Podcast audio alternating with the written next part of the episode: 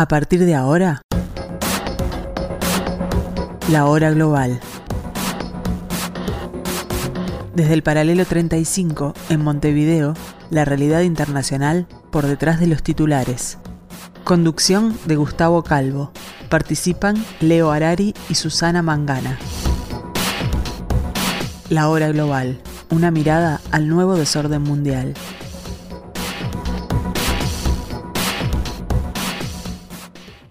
Muy buenas tardes amigos, bienvenidos a este martes 29 de agosto del año 2023, aquí en las ondas de Radio Mundo en el 1170M de vuestro dial. Bienvenidos a la hora global.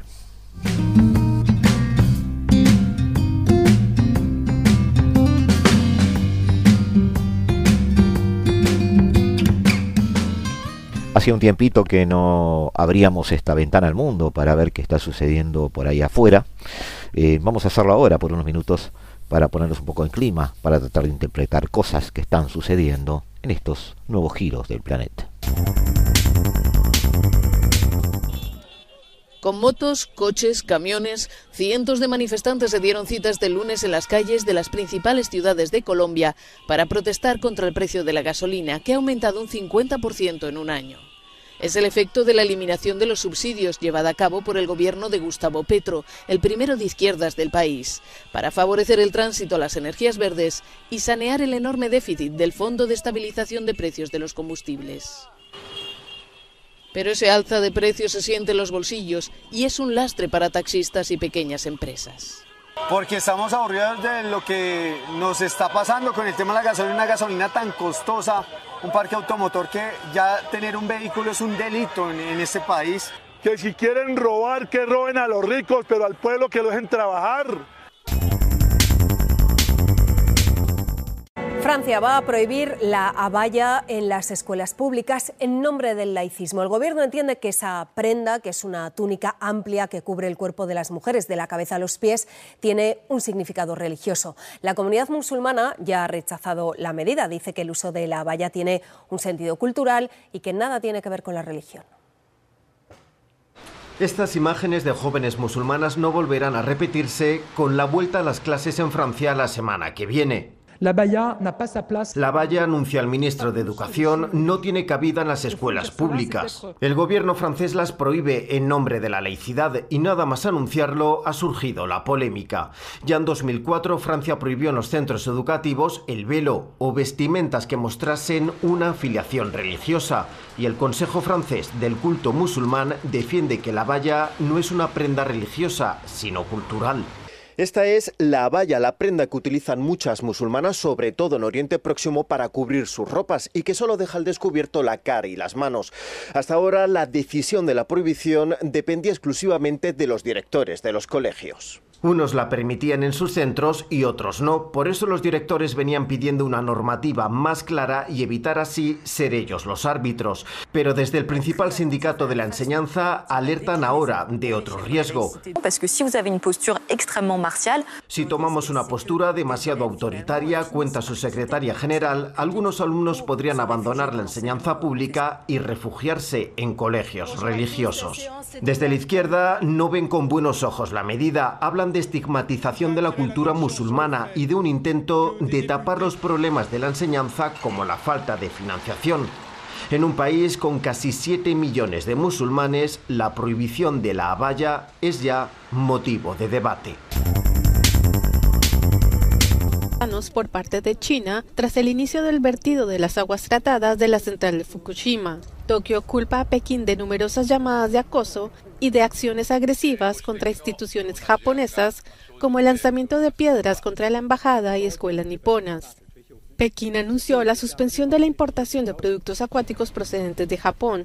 Tokio insiste en que el agua ha sido filtrada y contiene una cantidad insignificante de partículas radioactivas. Un tribunal de Pakistán suspende la condena por corrupción del ex primer ministro Imran Khan, así como la sentencia de tres años. Sin embargo, el líder opositor permanecerá encerrado al estar acusado de otros delitos. Una corte especial revisará otra de las acusaciones en su contra, relacionada con la filtración de correspondencia clasificada entre la Embajada de Pakistán en Estados Unidos y las autoridades de Washington Imran Khan ha denunciado que las autoridades pakistaníes pretenden mantenerlo fuera de la carrera electoral. Ocho golpes de Estado desde 2020 en una región de 11 países, influencia militar extranjera y aumento de la actividad de grupos yihadistas. Son los ingredientes de la tormenta perfecta que se forma en el Sahel. En casi una década el gasto en armas en África ha descendido un 34%. Sin embargo, los países que componen el área del Sahel aumentan sus arsenales. Burkina Faso, tras el golpe de Estado en 2021, aumentó su gasto en defensa en casi 100 millones de euros. Otros, como Mali, han quintuplicado su presupuesto y Nigeria se posiciona como uno de los países que más armas importa en África. Tener armas es imprescindible, ¿no? Para, porque este, estos países están en guerra. Eh, yo diría que el problema es cuando se considera que la solución militar es la solución adecuada para acabar con el yihadismo. Es necesaria que se puedan defender estos países, pero no puede ser la única solución. En lo que llevamos de año, más de 3.000 personas han fallecido por ataques yihadistas en el Sahel. En todo 2022 fueron 4.000. Habrá reunión entre Feijóo y Sánchez. El líder del PP le llamará en las próximas horas para cerrar cuándo. En Moncloa aseguran que están dispuestos a sentarse a pesar, dicen, de los insultos de los populares. Esa reunión al más alto nivel institucional y político. El presidente Feijóo quiere conocer la disponibilidad del señor Sánchez para avanzar en la estabilidad, en las reformas, en la mejora de la institucionalidad, en las medidas económicas. Antes de formular esta llamada al, al Partido Socialista y al señor Pedro Sánchez es eh, que se disculpara. Que se disculpara porque día sí y día no, durante las elecciones, pero también durante esta legislatura, se ha estado insultando y faltando el respeto constantemente al Partido Socialista. En paralelo, Génova también convocará a otras fuerzas como Junts. Frente a las críticas del presidente del PP catalán, la dirección del partido y otros varones lo defienden. Una cosa es dialogar y otra cosa es acordar. Que hay una diferencia muy importante entre diálogo y chantaje. Como aceptar la amnistía que rechazan de plano. En cambio, desde Sumar siguen creyendo que es el momento de dar ese paso. Para aprobarla. Que es absolutamente constitucional. En Cataluña miran a Ferraz. La presión en este caso es para el Partido de los Socialistas y con lo cual nosotros eh, pues estamos dispuestos a negociar en este marco, marco de amnistía, autodeterminación y bienestar de la ciudadanía. Vladimir Putin no asistirá al funeral de Yevgeny Prigozhin, el jefe del grupo Wagner. Así lo ha confirmado el Kremlin. La presencia de Putin supondría que el presidente ruso habría perdonado a Prigozhin por su intento de golpe de Estado a finales de junio. Sea considerado héroe o mártir, el funeral de Prigozhin es una incógnita. Según diversos medios, el funeral podría tener lugar este martes en el cementerio de Serafimovskoye en San Petersburgo, lo que ha provocado la afluencia de los partidarios del grupo Wagner y un refuerzo en la seguridad. El Kremlin no ha proporcionado detalles sobre este último adiós a Prigozhin, el hombre que se atrevió a desafiar a Putin. Rusia dice que ha identificado el cadáver del jefe de los mercenarios Wagner, Yevgeny Prigozhin, tras analizar las muestras de ADN, también los de los otros nueve fallecidos en el siniestro de avión privado en el que viajaban el miércoles pasado, mientras se siguen investigando las causas. Y Moscú denuncia un ataque con drones en zonas fronterizas con Ucrania. Por su parte, Kiev dice que ha conseguido repeler un ataque de Rusia con misiles de crucero que iban hacia la capital. Mientras tanto, se suceden las condolencias por la muerte de tres pilotos de Ucrania durante un entrenamiento.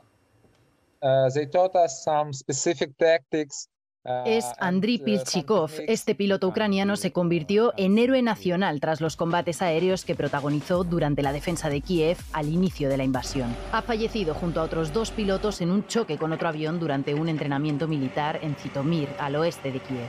Los homenajes inundan las redes sociales, entre ellos el del presidente Zelensky.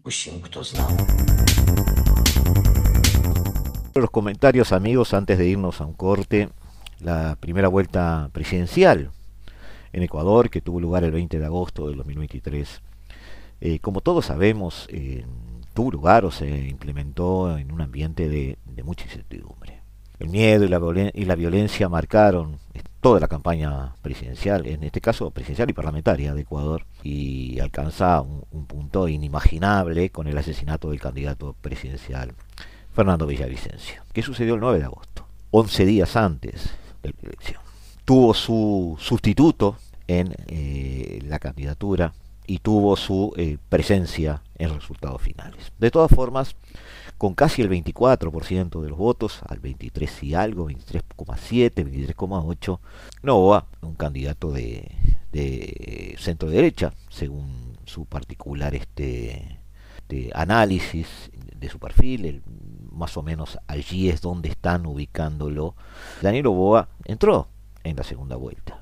35 años, un avance sorpresivo hacia este segundo nivel de la elección, que tendrá lugar el 15 de octubre y donde él eh, se enfrentará a la representante del correísmo, que sigue muy vivo, muy fuerte en Ecuador, con un piso electoral que normalmente ronda el 28, 29, 30%.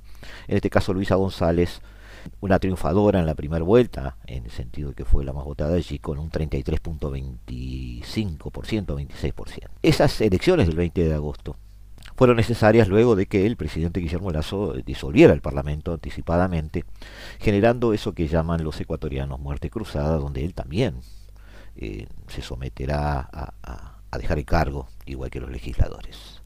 Se van a elegir 137 representantes en la Asamblea Nacional por un periodo eh, que va hasta que termine la legislatura, hasta el 2025. Ese año se elegirán ya en elecciones ordinarias, eh, volviendo al calendario original, un nuevo presidente y los miembros de la Asamblea Nacional. Paralelamente también a la, a la elección hubo lugar, tuvieron lugar dos referendos de los que poco se habla, el primero de Cáncer Nacional aborda, la cuestión de si se debe o no seguir extrayendo petróleo en el Parque Nacional Yasuní. Eh, la mayoría de la población decidió no hacerlo más. Y la segunda cuestión refería solo al distrito metropolitano de Quito, donde se decidiría si se permitía eh, la minera en la región andina del Chocó. En ese caso, la mayoría se expresó mayoritariamente contra cualquier tipo de actividad minera. Eh, son importantes los resultados de estos referéndums, pero eh, los mencionados porque realmente no, no, no fueron muy comentados en la prensa nacional o internacional. Recordamos entonces que con alrededor de un 26%, un poco, poco más, déjenme ver, perdón, eh, sí está bien, no, un 33%, dije mal, y un 24%, eh, y Novoa pasan a segunda vuelta. Esa sorpresa es hace referencia a preguntarse qué fue lo que pasó, todas las encuestas fallaron, eh, Daniel Novoa no aparecía ni siquiera en los primeros tres, y para muchos fue eh, una, una, una, sorpresa a medias. Él fue claramente en el último debate presidencial, y a esto quiero hacer referencia y por eso este comentario mío, que puede ser servir un poco de lección para, para el futuro, ¿no? O para evaluar otros procesos electorales.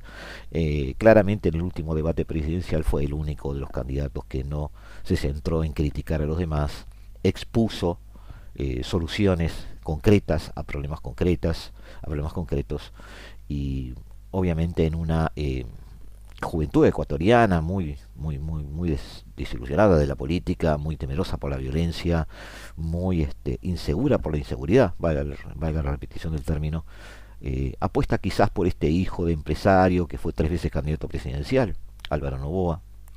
Eh, Daniel es licenciado en Administración Pública, magíster en Gobernanza y Comunicación Política, está llamativamente bien preparado para acceder a la presidencia, le promete al país aparentemente un esquema, eh, un perdón, un rumbo eh, que se salga un poco del esquema, a eso me quiero referir, correísmo o anticorreísmo que ha marcado los últimos años de la política ecuatoriana. Se atribuye a veces el éxito de, Novoa a que encontró quizás el lenguaje correcto para llegar a la juventud. Eh, me parece que es algo un poquito más amplio que eso.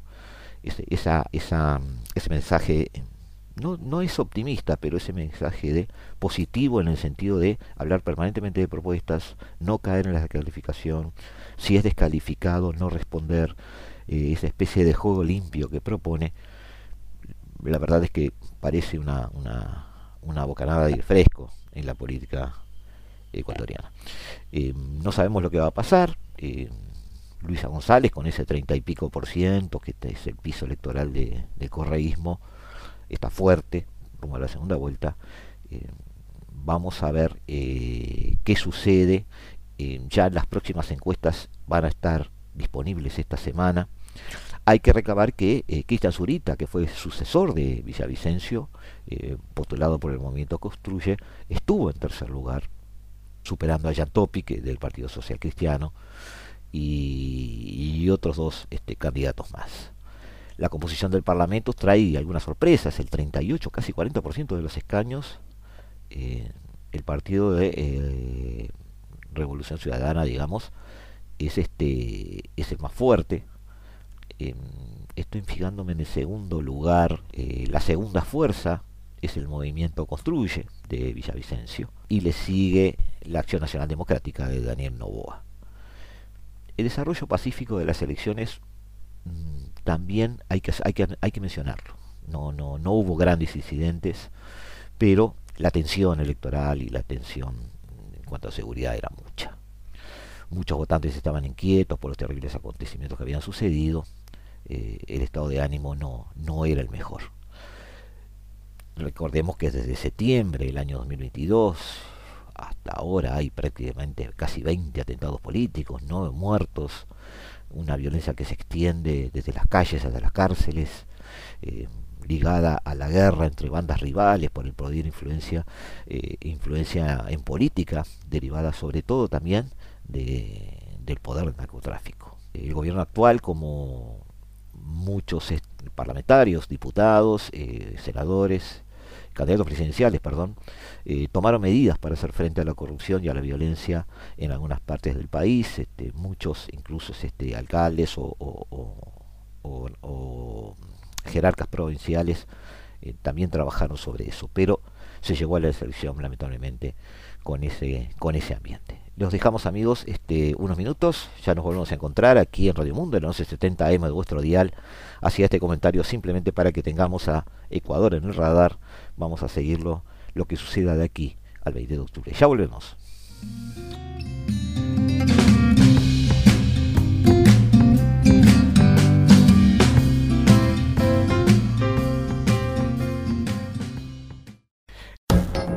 Estás escuchando La Hora Global una mirada al nuevo desorden mundial.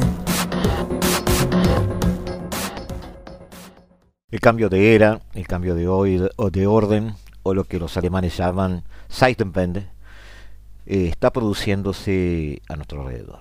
A medida que China y Rusia desafían el orden internacional, em, voluntariamente o por inercia de su crecimiento, en el caso de China,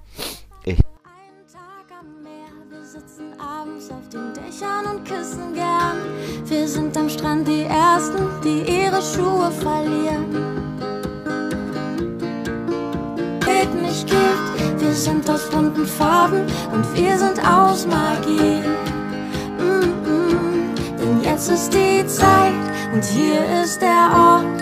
Wir sind bereit, so sind wir geboren, wir sind frei.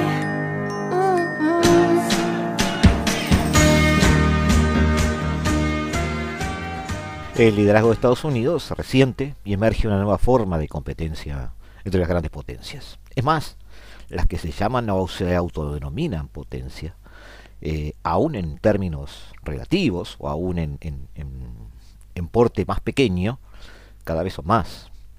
Para Alemania, un Zeitenwende en política exterior de seguridad requerirá cambios profundos, que van más allá del aumento de presupuesto de defensa y la modernización de su este, esquema eh, militar, incluso también de parte de su esquema industrial. Tanto para líderes políticos como para el público en general, hay que pasar eh, de enfoques reactivos, eh, sumergidos en su zona de confort europea, a enfoques proactivos y estratégicos ante la crisis y los cambios geopolíticos que hoy la dejan dentro de una Europa cada vez más frágil y eh, sin sus apoyos energéticos que tenía antes de la guerra de Ucrania. La era de Angela Merkel estuvo marcada por el mantenimiento del statu quo. Esto es hoy muy difícil. Los líderes políticos están tentados a adoptar cambios políticos mínimos, pero la realidad ha cambiado. El momento actual supone también una oportunidad para reducir la tensión entre lo que se llamaban fuentes de prosperidad y fuentes de seguridad en Alemania. Hoy ya no tiene ese dilema, hay que hacer las dos cosas encontrar una nueva coherencia entre el modelo económico, industrial del país y sus intereses geopolíticos eh, vuelve a Alemania a plantarse frente a su futuro, como antes de la Primera Guerra y antes de la Segunda Guerra. Alemania debe decidir, como en 1910 o en 1934 o 33, qué debe, eh, qué pasos debe dar hacia el futuro que quiere seguir. Lamentablemente esos antecedentes muestran una Alemania que apostó por crecer, apostó por ser protagonista, pero quizás utilizando las peores herramientas. Berlín deberá definir muchas cosas. Este punto de retorno, que es en definitiva, o punto de quiebre, que es en definitiva lo que quiere decir el vocablo, eh, hará que la política exterior y la defensa se alineen eh, de una manera eh, que implique incluso un problema existencial. Convencidos de que su visión de la seguridad europea es correcta, seguramente Varsovia y París, hoy protagonistas, y, y otros que puedan este, alinearse con ellos, pueden caer en la tentación de considerar que eh, si Berlín fracasa, este, significará el, fracaso también de, sus estrategias futuras. En realidad, no es probable que Alemania se vuelva más francesa o más polaca, sino que seguramente adopte un liderazgo más alemán y más firme, recurriendo a su tradición, a su historia, eh, más allá de los prejuicios que podamos tener sobre Alemania y, sobre, y sobre su participación en guerras anteriores. No hay dudas que detrás de esa beligerancia de su momento también subyacía eh, un irrefrenable impulso alemán de querer defender su identidad y querer de alguna manera ser protagonista de la historia. Los intereses de Berlín pueden chocar con los de sus vecinos, pero además pueden incluso eh, llegar a chocar con Washington. Si no lo han hecho ya, muchas veces, seamos honestos. La invasión a gran escala de Ucrania por parte de Rusia ha puesto de manifiesto que el orden europeo posterior a la Guerra Fría está roto. Ya no existe. Un nuevo orden emerge sin definir. Este cambio de época empujó a Alemania a revisar a fondo su política exterior, más que ningún otro país europeo. se dice que Alemania se equivocó en su política hacia Rusia. Yo creo que Alemania se adaptó a lo que mejor le convenía en ese momento y sacó buen rédito de ello se aferró a la idea de una interdependencia económica positiva, cosa que según muchos, de hecho, funcionó. Según otros, por supuesto que no. Mientras descuidaba sus capacidades de defensa, pero yo agrego, al igual que toda Europa. Alemania tiene una responsabilidad especial a la hora de corregir el rumbo, algo que empezó a hacer eh, el mismo febrero del 2022. Sin embargo, eh, la hora de la verdad eh, de Alemania tiene mucho más que ver que su política con Rusia debe eh, responder por años de frustraciones, tanto estadounidenses como europeas, con su política de defensa y en general con su falta de liderazgo en materia de seguridad continental, pues, pues la seguridad estaba paga, al decir de Donald Trump. Una creciente competencia multipolar, además, eh, socava la capacidad de Alemania de defender sus valores democráticos en un orden multilateral basado en normas. Es un desafío que debe hacer, al que debe enfrentarse. Eh, para defender todo esto, Europa y, la propia Alemania eh, deben convertirse en un factor de seguridad creíble y capaz. Pero ese es un largo, muy largo camino a recorrer hoy. Ese cambio tectónico al que se refirió Scholz en su momento, que hizo que muchos se sumergieran en tratar de encontrar distintos significados a la palabra este, a que nos hemos referido, hace que eh, Alemania se enfrente a un mundo definido por un profundo nivel de interconexión, pero también con una mayor competencia entre las potencias. En ese sentido, es muy importante tener lecturas del pasado que correspondan con eh, estrategias útiles para poder volver a las fuentes en algunos sentidos. Pero además, si estamos hablando de un cambio de época, bueno, es bueno referenciar, es bueno decir, es bueno aclarar eh, qué está terminando, de qué época estamos saliendo.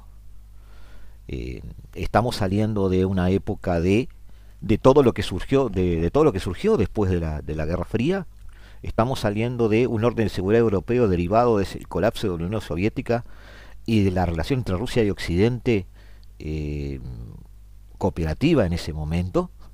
Estamos saliendo de, em, quizás, aunque no está claro hacia dónde vamos, para Alemania sí está claro eh, algunos de los desafíos que plantea el futuro. La declaración conjunto ruso-china del 4 de febrero del 2022 y la profundización de la cooperación política entre, algo, sobre entre ambos, sobre todo energética y militar, son eh, el surgir de una ruptura, una ruptura que Berlín tiene claro.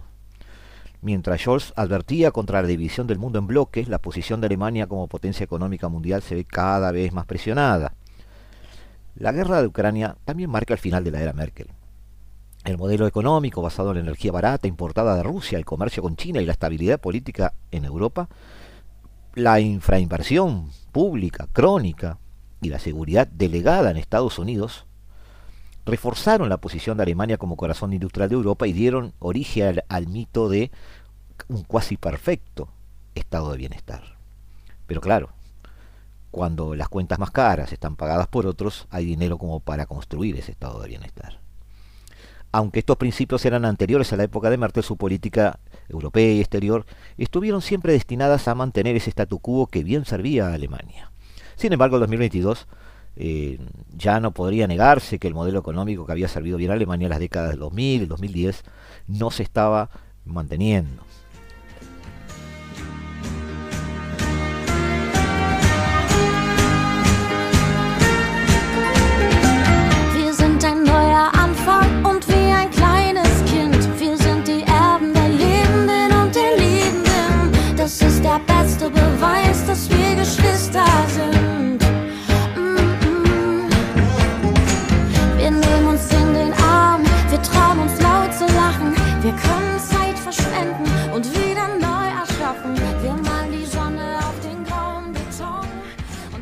Desde el punto de vista estratégico, el cambiarte, en cambiante este entorno geopolítico impone dos cambios en el pensamiento de Alemania.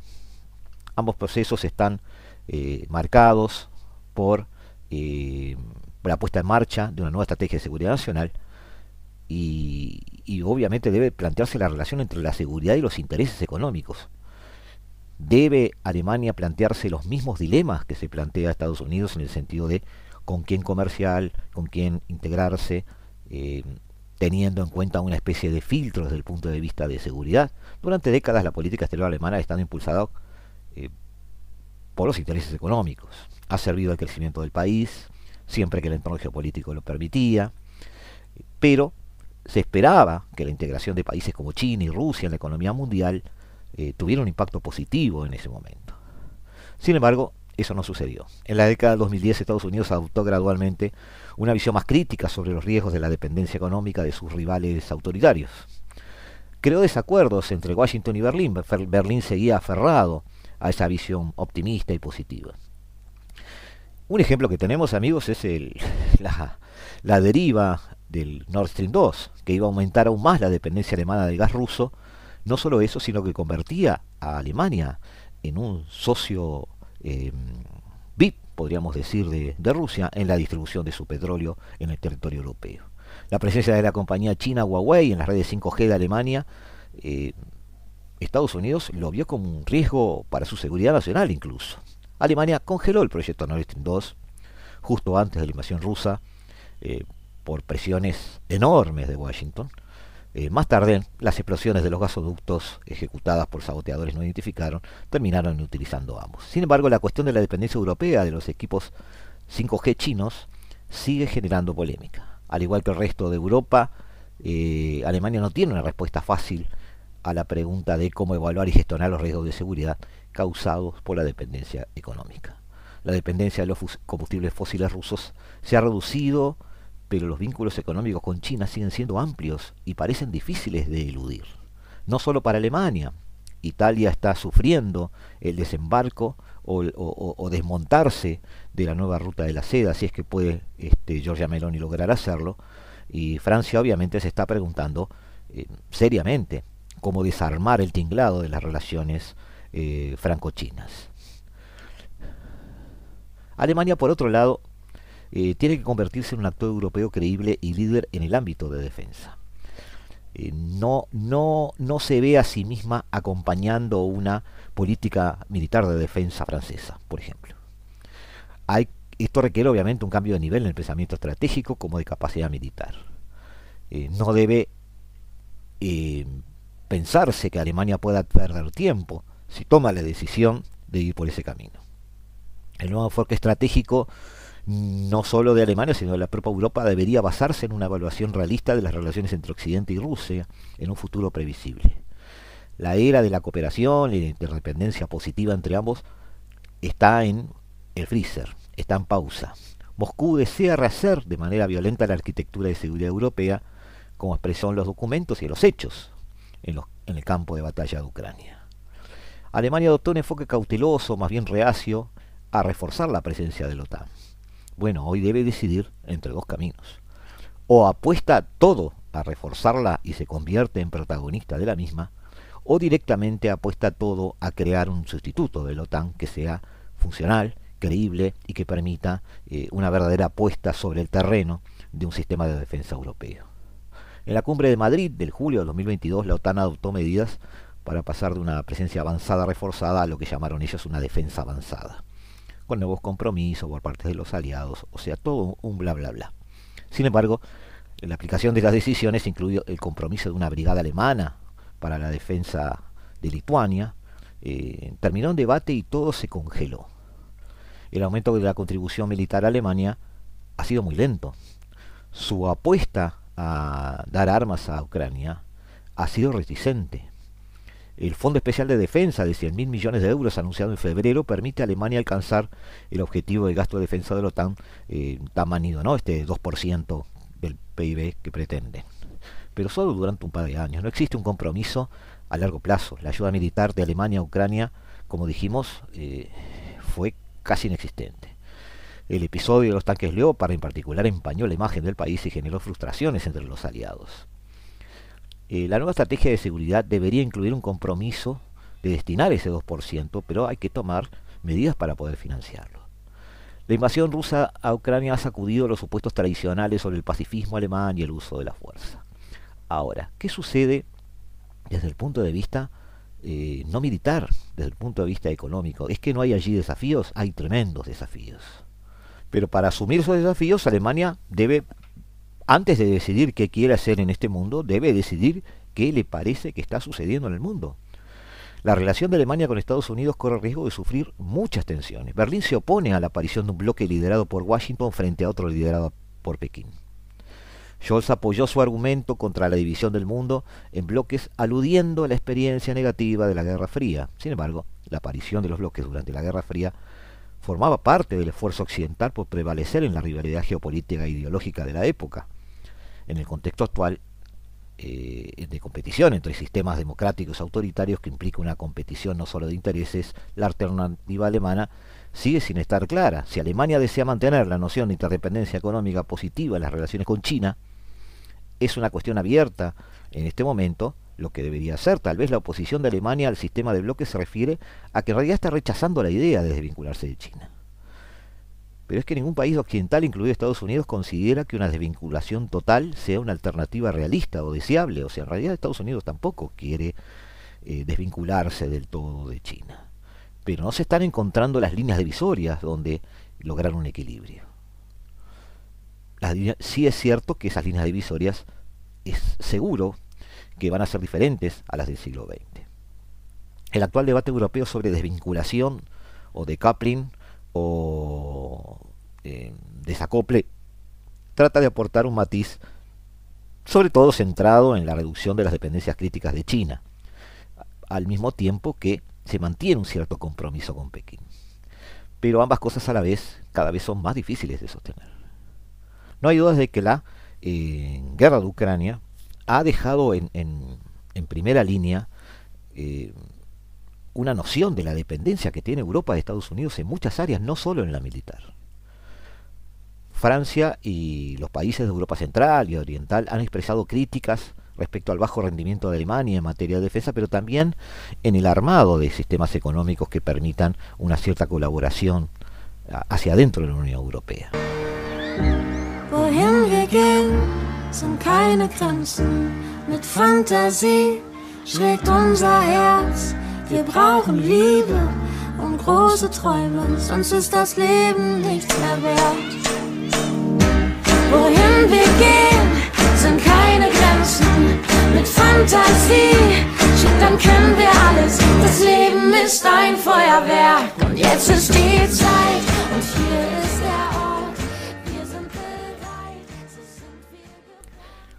Eh, sin embargo, las decisiones tomadas desde un comienzo, de la invasión rusa eh, de Ucrania eh, por parte de Alemania parecen, visto desde afuera, muy unilaterales muy no adaptándose a un trabajo en grupo o en equipo el uso del fondo de 100 mil millones de euros para defensa anunciado por Scholz, que recién mencioné, eh, ya no apoya proyectos industriales a largo plazo, sino que se centra en compras listas para usarse.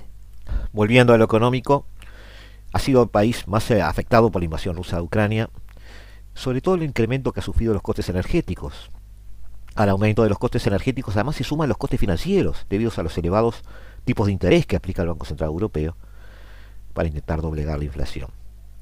Esto es un, escenario común para todas las empresas europeas, pero en Alemania ha sido mucho más acusado y eso afecta su, su competitividad. La industria alemana, tradicionalmente exportadora, sufre además el descenso de sus ventas a Rusia, como consecuencia de las sanciones de ese país, pero especialmente afecta la menor demanda procedente de China eh, a causa del débil crecimiento de la economía. Sin embargo, se detecta entre la industria alemana cierta confianza en que la situación podría mejorar, pero es indudable que hoy eh, la principal incertidumbre que se detecta en el mercado interno europeo es el impacto de la política monetaria del Banco Central Europeo sobre el comportamiento del consumo de las familias y de la inversión de las empresas, sobre todo en el mercado alemán. Para no engañarnos, amigos, eh, la mayor economía de Europa vive una situación por lo menos delicada. Tras caer en recesión técnica en el arranque del año, Alemania se estancó en el segundo trimestre y los datos preliminares del comienzo del tercero eh, no son buenos sobre todo son los referentes a la industria. No obstante, eh, la locomotora alemana cuenta con un arma eh, siempre a mano, que son los que ellos llaman los campeones ocultos, ese conjunto de empresas medianas que son claves para la potencia de su industria o de su comercio cuando las cosas empiezan a fallar. Además, tiene a favor alguna serie de factores que pueden ayudar a encajar mejor eh, los golpes que recibe. La economía alemana apenas ha crecido en los últimos cuatro años, en la dura realidad. Eh, asimismo, eh, las cifras del PIB del segundo trimestre, como dijimos, son bastante decepcionantes. Y la economía alemana parece ser el eslabón débil de Europa en este momento. El conjunto de los 20 países del euro experimentó un repunte del 0,3% según los datos este, confirmados este miércoles, pero no así Alemania. La eurozona emite más señales preocupantes, los préstamos y el crecimiento del dinero aflojan más de lo previsto en julio, y todavía el país alemán, el país germano, eh, no comenzó el, trimestre actual, según las referencias avanzadas por los indicadores de gestores de compras, en general se les conoce como PMI, no, no, no, no, no soy economista, digamos, pero eh, los he manejado y, sé que son indicadores de gestión, de, perdón, de actividad muy buenos. El sector servicios ralentizó su expansión en julio, siendo la más floja desde el febrero pasado, mientras las manufacturas alemanas sufrieron la mayor caída de actividades desde mayo del 2020, para que tengamos ideas.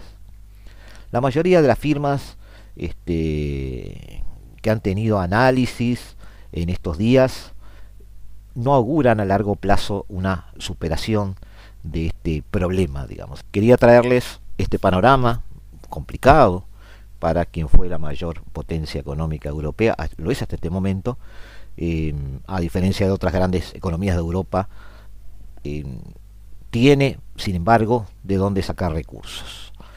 Las más renombradas multinacionales alemanas, Siemens, Allianz Bosch, etcétera, Allianz Bosch, perdón, eh, están en, muy, en problemas. Sin embargo, como dije recién, hay una serie de empresas medias que, mantienen una actividad que aún para Europa está por encima de los estándares. Weining, dedicada a la fabricación de máquinas para mecanizado de madera, por ejemplo, Tetaberg, que hace comida para peces, eh, Koenig y Meyer, fabricantes de atriles para partituras y micrófonos, Rinkenberg Fundry, que fabrica campanas, eh, son cuatro o cinco de las más de 15 empresas que están no entre las mayores del mundo, pero están entre las 15, 20, 25 en sus rubros en el planeta, pero todas concentradas allí. En Alemania tienen 28 de las 15 mayores empresas del mundo, pero el 48% eh, de esos pequeños líderes del mercado mundial de las empresas medianas son alemanas. Por lo tanto, eh, tiene resto, pero tiene que decidir, como, como dijimos recién, tiene que decidir su estrategia eh, económica, pero también si su estrategia militar tiene que ver con eso. Y tiene que también elegir, como dijimos recién, si, este, y al igual que Estados Unidos, relaciona eh, sus niveles de intereses con eh, sus estrategias comerciales.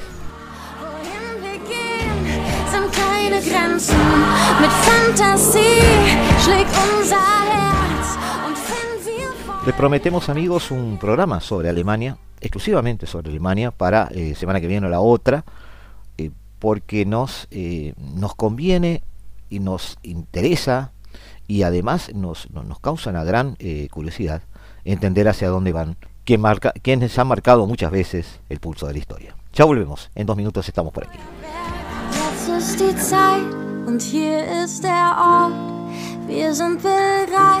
So sind wir geboren, wir sind frei. Mm, wir sind frei. Estás escuchando La Hora Global, una mirada al nuevo desorden mundial.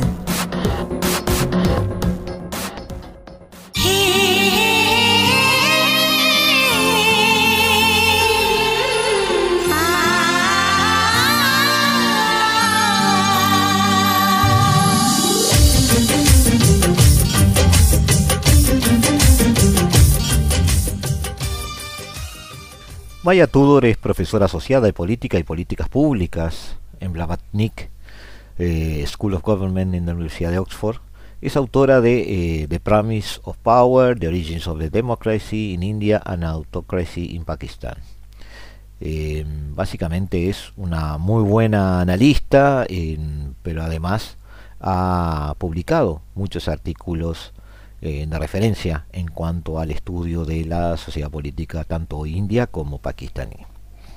En el portal Política Exterior pone unas pequeñas líneas que nos van a servir como disparador para que nosotros podamos analizar en otros, en otros programas, pero hoy queremos hacer esa mención, por eso lo, mencionamos eh, en, los títulos del programa, eh, sobre su visión sobre la, la democracia india justo en momentos en que India está haciendo noticia en el planeta por haber llegado, eh, haber puesto una sonda, o perdón, en este caso es un, es un, es un equipo completo, sobre eh, la superficie lunar. Eh, nos dice Maya que la deriva antidemocrática de la India, ella la ve como real, marcada con una creciente restricción de libertades civiles y un ejecutivo cada vez más poderoso y beligerante, el futuro pasa por el surgimiento de un auténtico partido de oposición, según su evaluación. Ningún país simboliza mejor la recesión democrática mundial que India, dice ella. La democracia india, muy improbable en el momento de su fundación, confundió a una legión de detractores al hacerse más estable durante sus primeras siete décadas de vida la profundización democrática del país se produjo de manera formal a través de la consolidación del gobierno civil sobre el militar y gracias a décadas de vibrante competencia multipartidista. Y de manera informal, a través del fortalecimiento de las normas en torno a la independencia de la comisión electoral, por ejemplo, y la creciente participación de las mujeres y otros grupos sociales de la vida política formal. India también ha sido testigo de dos declives democráticos significativos allá por eh, entonces 75, el, periodo del, de 21 meses que va entre junio del 75 y marzo del 77. Se conoció como la emergencia y un declive contemporáneo que comenzó con la elección de Narendra Modi en el 2014, eh, pues, según sostiene ella, durante el mandato de Modi las principales instituciones democráticas han permanecido formalmente en su lugar eh, mientras que las normas y prácticas que sustentan la democracia se han ido deteriorando de manera sustancial. El declive democrático informal en la India contempla este, varios aspectos, sobre todo la India o sea, se está hablando específicamente de lo contemporáneo, está hablando de, este momento indio, eh, y pone su lupa en Modi, ¿no? Eh, de, este declive, dice ella, contrasta con la emergencia cuando Indira Gandhi eliminó formalmente casi todas las instituciones democráticas en aquel momento, prohibió las elecciones, detuvo la oposición política, destruyó las libertades civiles, amordazó a los medios de comunicación independientes y aprobó tres enmiendas constitucionales que socavaron el poder de los tribunales del país. Hay, hay un muy buen recuerdo en India sobre ese periodo. Sin embargo, las organizaciones dedicadas a vigilar la salud de la democracia coinciden en indicar que India se encuentra en algún punto oscuro entre la democracia plena y la autocracia plena aunque dichas organizaciones clasifican las democracias de forma diferente, eh, nosotros lo sabemos amigos, porque Uruguay en particular es, la única democracia plena del continente, todas etiquetan a la India actual como un régimen híbrido, es decir, ni una democracia plena ni una autocracia plena. Eh, esto es este, bastante sintomático, amigos, y da idea de eh, cómo este, podemos ver a la India de hoy eh, en forma muy diferente a donde a como normalmente se la ve.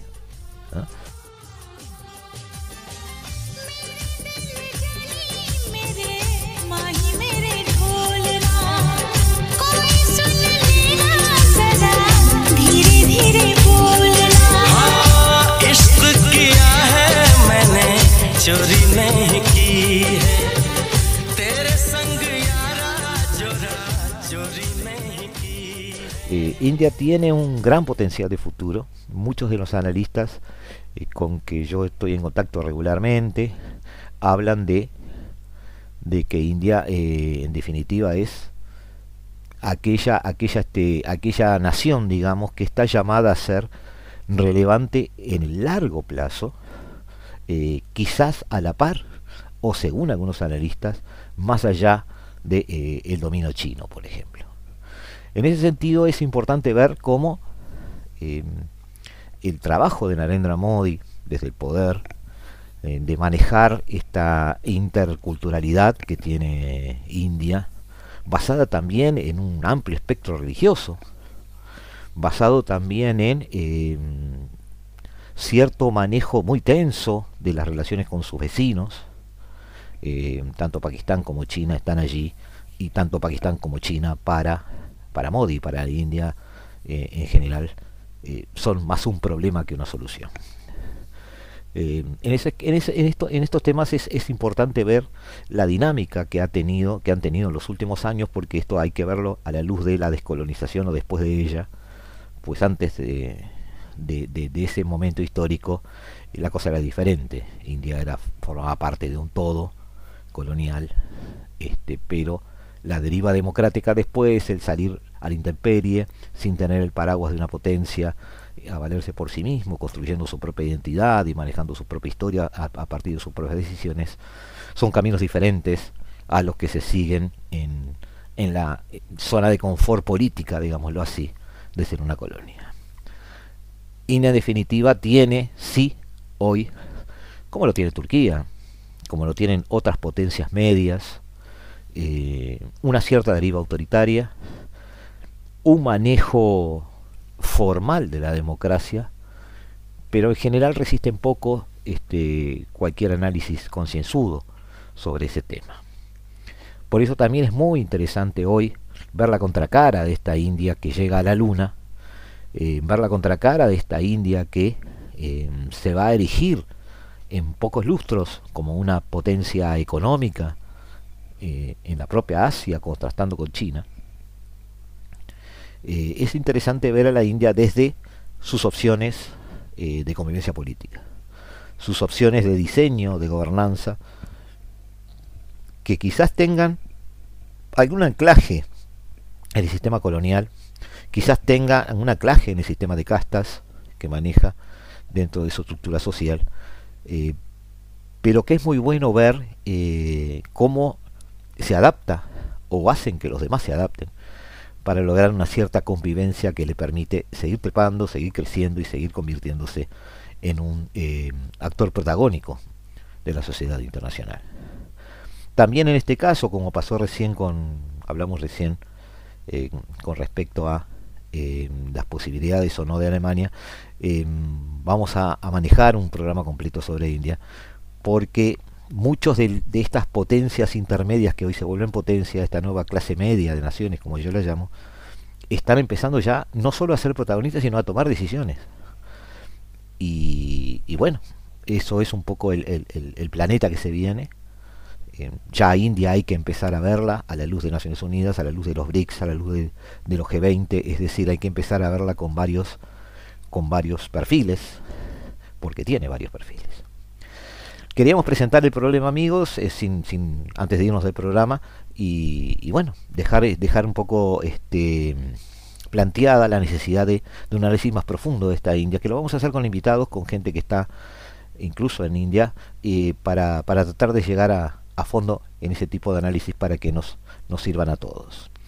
Por ahora amigos, los estamos dejando, les agradecemos la, la, confianza, la compañía en este martes 29 de agosto del año 2023. Eh, como cada martes y cada jueves a las 15 horas estaremos aquí en los estudios de Radio Mundo, eh, siempre esperando que ustedes estén allí. Y bueno, nos volveremos a ver en este caso el jueves que viene, seguramente con otro intento de eh, tratar de entender este nuevo desorden mundial. Muchísimas gracias. Chao.